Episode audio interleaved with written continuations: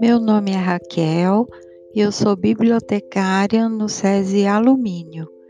Hoje eu vou contar para vocês uma história da Ruth Rocha chamada O Amigo do Rei. Era uma vez um menino, mais ou menos do seu tamanho, de nome Matias.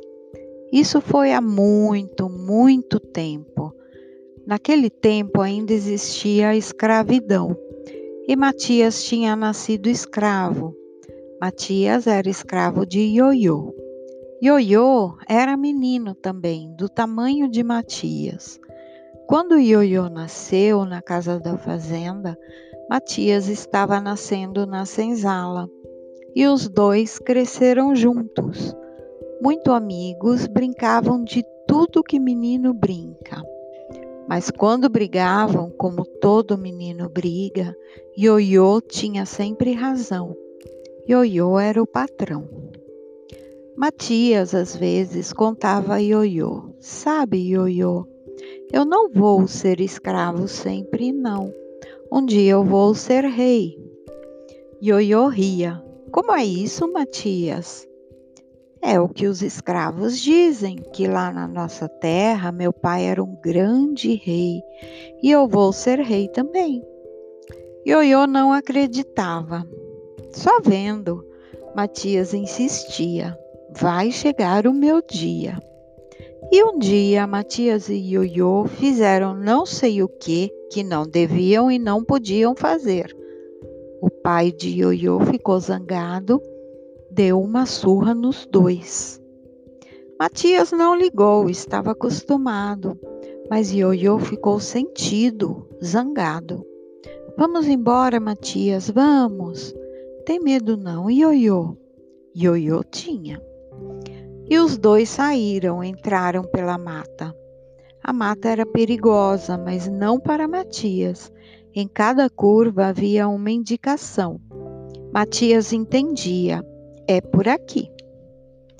E em cada clareira encontravam alimento, e quando escurecia encontravam uma fogueira, e os dois dormiam encolhidos junto ao fogo. Viajaram assim muitos dias, até que um dia eles viram a mata toda enfeitada.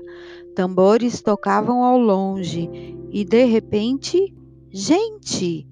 Guerreiros imponentes, pintados, enfeitados, armados. Ai que medo!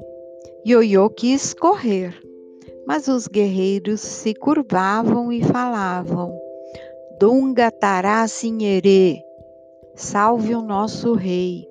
E sabe quem era o rei? O rei era o Matias. E Matias e Ioiô foram carregados até a aldeia uma aldeia diferente, aldeia de escravos fugidos, um quilombo. O povo da aldeia salvava, saudava seu rei. Dundalá, salve o rei, Saruê. E Matias sorria e pensava: chegou o meu dia. E chegaram outros dias, e Matias era rei, e o que ele queria todos faziam. E Ioiô era amigo do rei, quase rei. Mas a saudade chegou e entrou no coração de Ioiô. Ioiô quis voltar para casa e o rei Matias consentiu. Matias e seus guerreiros levaram Ioiô pelos mesmos caminhos e quando viram ao longe a fazenda de Ioiô, Matias se despediu. Um dia a gente se encontra, quando o meu povo não for mais escravo.